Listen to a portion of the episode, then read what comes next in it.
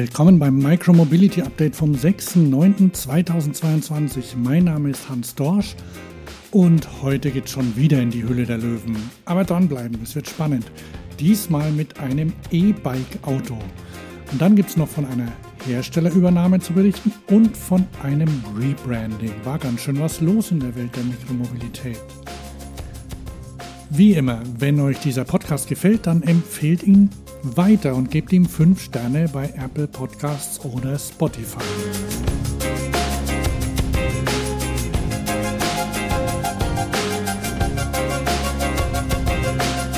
Ich habe es in der letzten Folge schon gesagt, ich liebe Reality-Shows. Und am besten sind Reality-Shows, wenn man sie live mit Twitter als Second Screen schaut, also mit den Reaktionen der anderen, die zuschauen. Gestern habe ich also die Höhle der Löwen geschaut und dort suchten die Entwickler des Hopper einen Investor für ihre Mischung aus Auto und E-Bike. Eine Million Euro für 12 Prozent der Anteile wollten sie haben. Boah, was ist das für ein Gerät?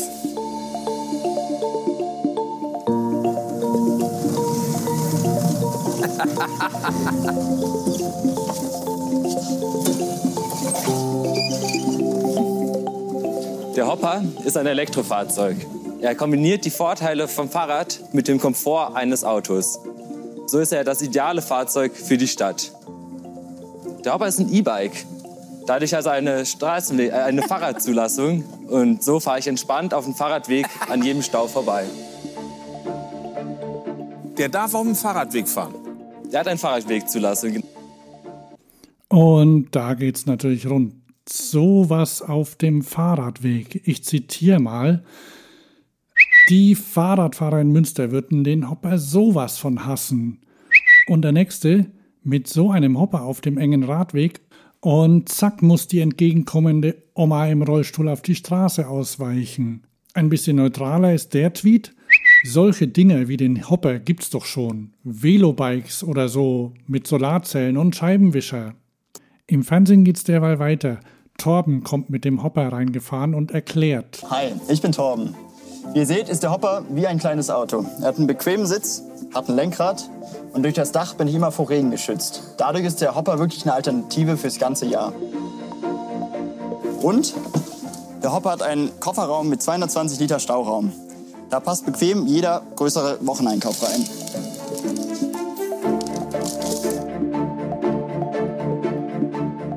Das Fahren ist ganz intuitiv, ähnlich wie ein E-Bike. Ich trete in die Pedale und der integrierte Elektromotor unterstützt mich dabei. Der Hopper fährt bis zu 25 km/h und seine 90-Grad-Lenkung, wie wir gerade gesehen haben, ermöglicht ein Wenden auf kleinstem Platz. Ein E-Auto. Da hätte man natürlich erwarten können, dass Nico Rosberg, der zu den Löwen gehört, als Ex-Rennfahrer dort einsteigt. Aber der investiert so gut wie nie und kommt bei Twitter-Leuten auch nicht so gut an. Bei der Gelegenheit, es gibt eine Fanseite zur Show, die heißt dhdl.info mit jeder Menge Infos zu den Löwen und allen Pitches, in die sie investiert haben, mit, mit Grafiken und Statistiken und Tabellen. Ähm, bei Nico Rosberg sieht es da ziemlich mau aus. Und ich kann schon mal spoilern, Nico Rosberg hat nicht investiert. Aber gefahren ist er. Darf ich denn das fahren? Sehr gerne. Und er fand ihn super. Wo ist der Rückwärtsgang? Einfach rückwärts treten. Wir haben Ah, ganz genau. besonders, wir haben gar keine Kette mehr. Das heißt, wir haben einen Generator, der gibt das Signal in den Motor hier hinten. Wow. Also ich muss sagen, ähm, ja, echt angenehmer zu fahren. Das freut mich. Super. Und dann sind alle anderen Löwinnen und Löwen reingestiegen und gefahren. Also gefahren sind fast der eher kräftige Dümmel zum Beispiel. Und beide Frauen haben sich reingesetzt, sogar mit Rock. Wie bremse ich hier drin? Die Bremse ist tatsächlich dahinter, diese Scheibe. Ach so, ah, dieses. Das ist die. Ach nee, das. Eine Tellerbremse. Nur Carsten Maschmeyer fand den Namen doof. Warum heißt das Ding Hopper? Er schließt sich mir nicht, will aber nicht voreilig sagen, es ist ein doofer Name. Erklärt mal, warum der Name gut ist und was der bedeuten soll. Das war dem Twitter-User JFL auch egal. Hopper ist ein Scheißname für Suchmaschinen, sagte er. Und dann warten natürlich alle drauf zu erfahren, was das Ding eigentlich kosten soll. Aber es kommt noch eine Werbepause. Sieben Minuten kann also über den Preis spekuliert werden. Alex fängt an. Dann spielen wir mal. Der Preis ist heiß. Wie viel kostet der Hopper? Dann kommt Töfte D. Für den Preis vom Hopper bekommt man vermutlich zwei brandneue Opel Corsa. Und auch das Design polarisiert. Mucka Segele sagt, erstes Date, sollen wir an den See am Rand der Stadt? Ja, gerne, holst du mich ab? Ähm, nein, ich habe einen Hopper. Letztes Date. Dann kommt Ralf Dümmel und stellt die Frage, auf die alle gewartet haben. Ich kann es nicht abwarten, die Frage zu stellen, weil alle Zuschauer warten jetzt und sagen, was kostet der Hopper, wenn ich den haben will? Also wir wollen natürlich eine breite Masse erreichen. Dementsprechend müssen wir einen attraktiven Preis bieten. Und aktuell wollen wir den Hopper für 7.300 Euro verkaufen. Was kostet er euch? Die Herstellkosten des Hoppers werden im ersten Jahr ungefähr 4.200 Euro. So, weiter geht's. Die Löwinnen und Löwen sagen erstmal, was sie gut oder schlecht daran finden und sagen dann, ob sie investieren möchten. Judith Williams fängt an. Also die Mamas, die ihre Kinder schon mal mit zur Arbeit und in die Kindergrippe abgeben, für die ist das E-Bike schon wieder, sag ich mal, nicht praktikabel mit allem, was die morgens mitnehmen müssen. Das ist die Lösung. Aber ich bin in der Entwicklung von Fahrrädern nicht die richtige Investorin, aber definitiv euer Kunde. Und drücke euch die Daumen, dass ihr heute hier ein Investment bekommt, aber bin aus. Ralf Dümmel hatte ja viel Spaß beim Fahren. Aber so ein E-Auto passt praktisch nicht so in seine Geschäftsmodelle. Ich bin geflasht, finde das Design Hammer, hat ein geiles Fahrgefühl, so ein bisschen, ein bisschen wie auf Eis, so, so man ein bisschen ganz leicht gewöhnungsbedürftig, wenn man so wie cool, aber total cool. Also mache ich da ein ganz, ganz großes Kompliment. Ähm, finde ich ganz, ganz toll. Aber ins Regal kriegen wir nicht viele rein. ne? Und insofern drücke euch die Daumen, wünsche euch alles Gute, bin aber leider raus. Dankeschön. Danke. Dagmar Wörl findet äh, das Fahrzeug und die Technik interessant, würde es aber nicht kaufen. Und jetzt geht es um Geld und Finanzierung. Wie sieht neuer Finanzierungsplan aus? Die Leute von Hopper erklären, dass sie in 12 bis 18 Monaten an den Markt wollen und dass sie dann nochmal 3 Millionen brauchen, um Werkzeuge und Fertigung zu starten. Da ist der Maschmeier raus. Das finde ich nicht ideal. Mir gefällt auch nicht, dass ab heute wir im Grunde in Serie in eineinhalb Jahren wären. Das ist sehr weit weg von heute. Und deswegen bin ich raus. Wenn es fertig ist in Serie, werde ich aber eins kaufen. das. Fehlt also nur noch Ex-Rennfahrer und wenig Investor Nico Rosberg. Also bleibt nur noch ich. Ähm, ich zähle mal auf. Ich mache mal Daumen hoch. Ähm, Design, Daumen hoch. Technologie, Drive-by-Wire nennt sich das, wenn man keine, keine Kette und so mehr hat. Äh, stark, echt stark. Ähm, Daumen runter, die Produktion zu skalieren, die kapitalintensiv wird das sein. Ähm, ich glaube, noch mehr, wie ihr jetzt momentan erwartet. Da habe ich dann sehr viel Respekt vor. Dann Bewertung 8,3 Millionen, was ihr äh, heute aufruft. Noch keine Marktreife. Und das Risiko für mich als Investor ist zu groß. Ich finde das klasse, aber ich bin raus. Also, kein Löwe, aber alle fanden das Ding cool. Ich weiß auch nicht so recht. Als Fahrradnerd finde ich super. Ich bin sie auch schon gefahren. Viel besser als alle Oldschool Velocars, die ja eigentlich nur Liegeräder mit einer Eierschale drumherum sind. Auch das Podbike, das aktuelle, gehört dazu.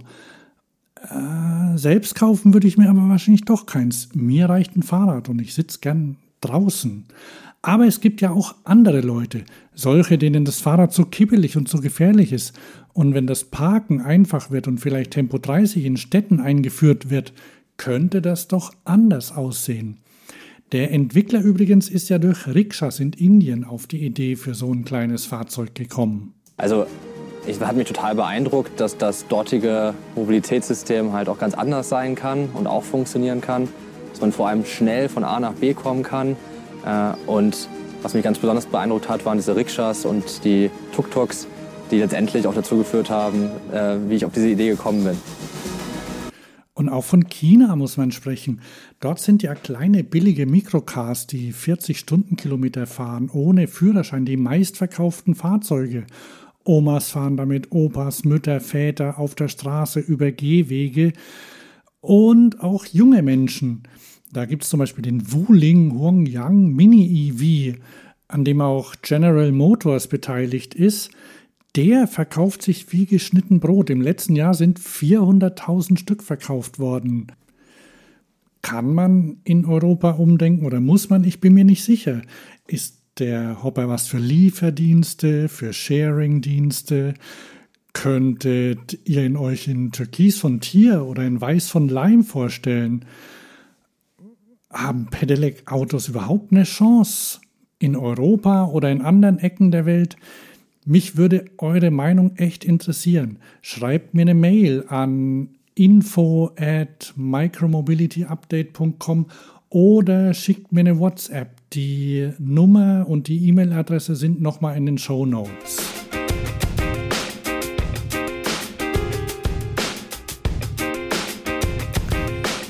Kennt von euch eigentlich jemand die Marke Veloretti? Bei mir fliegt die immer unter dem Radar, aber die Marke aus Amsterdam macht anscheinend schon seit 2012 schicke Stadträder aus Stahl. Eher so im Fixie-Stil, aber mit holländisch aufrechter Sitzposition. Und seit dem letzten Jahr auch E-Bikes. Die sind dann aus Alu mit Mittelmotor und Zahnriemen und ziemlich minimalistisch und aufgeräumt gestaltet und kosten Direct to Consumer 2500 Euro. Die fallen also direkt in eine Kategorie mit Van Moof und Cowboy, vor allem weil sie auch ähnliche smarte Features haben. Und dann kam heute dieser Tweet von Roman Meliska. Der schreibt bei Twitter, und ich übersetze das mal für euch, das globale Fahrradimperium wird immer größer. Ponbike, einer der größten Fahrradhersteller der Welt mit 15 Marken wie Gazelle, Cervelo, Kalkoff, Santa Cruz oder Urban Arrow, hat das niederländische Fahrrad- und E-Bike-Label Veloretti übernommen. Die Spezialität des Unternehmens stylisches Design und ein Direktvertriebsmodell. PON kennt ihr aber, oder? Der Konzern hat ja schon eine Menge Marken unter seinem Dach, wie eben gehört. Und Gazelle und Kalkow sind ja auch durchaus respektable Stadtradhersteller. Aber die sind halt auch ziemlich traditionell beim Vertrieb. Der geht über Händler und die wollen, dass das auch so bleibt.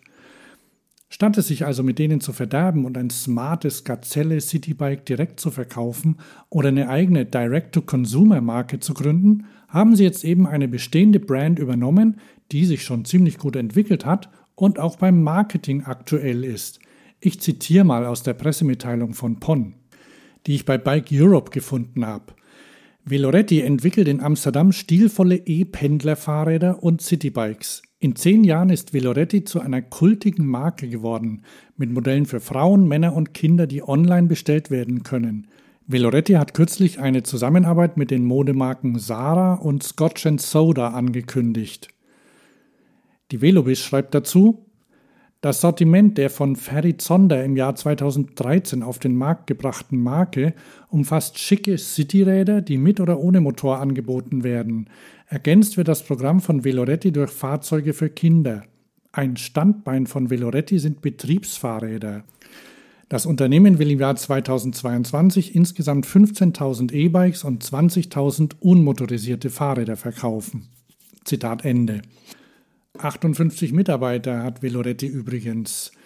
Hergestellt werden die Räder in Europa. Wie und wo genau war aber nicht herauszubekommen. Ich zitiere aus der Bike Europe nochmal. Zum Start im Jahr 2012 wurden die Velorettis in Asien hergestellt. Sie waren zwar schön, aber von minderer Qualität, sagte Veloretti-Gründer und Geschäftsführer Ferry Sonder kürzlich in einem Interview. Hätten wir so weitergemacht, hätte das einen großen negativen Einfluss auf unsere Marke und unser Wachstum gehabt. Nach diesem ersten Auftrag haben wir die Produktion schnell zu einem Montagepartner in Europa verlagert. Ob sie in einer der Fabriken von Ponbike hergestellt werden, ist nicht bekannt. Zitat Ende. Ein klassischer Exit, oder? Statt über Investoren Geld zum Skalieren einzusammeln, verkauft man an einen und bekommt hoffentlich von dem die Unterstützung, die man braucht.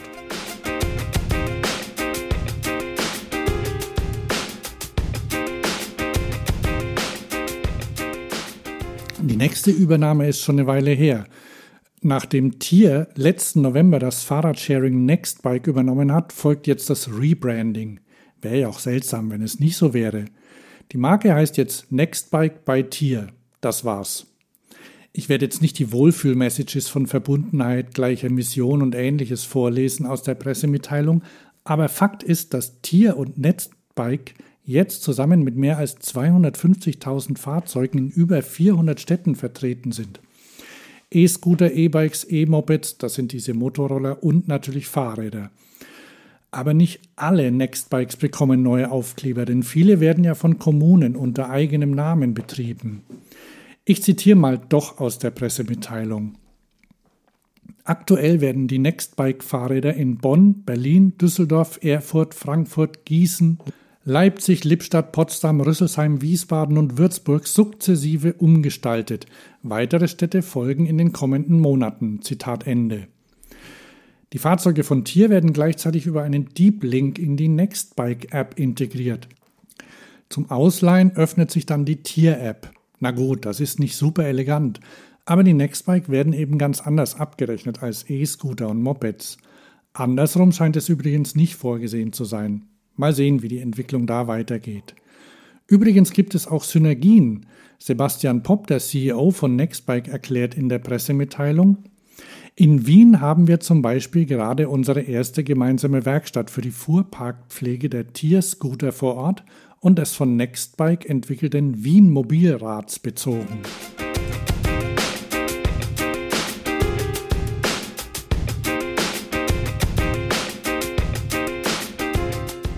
Das war's auch wieder für heute. Ich bin Hans Dorsch und wir hören uns in der nächsten Folge. Nochmal zur Erinnerung, liked und subscribed. Wenn euch dieser Podcast gefällt, gebt ihm 5 Sterne bei Apple Podcasts und Spotify. Sagt euren Freunden und Freundinnen Bescheid und falls ihr noch nicht habt, abonniert ihn, damit die nächste Folge automatisch in eurem Eingang landet.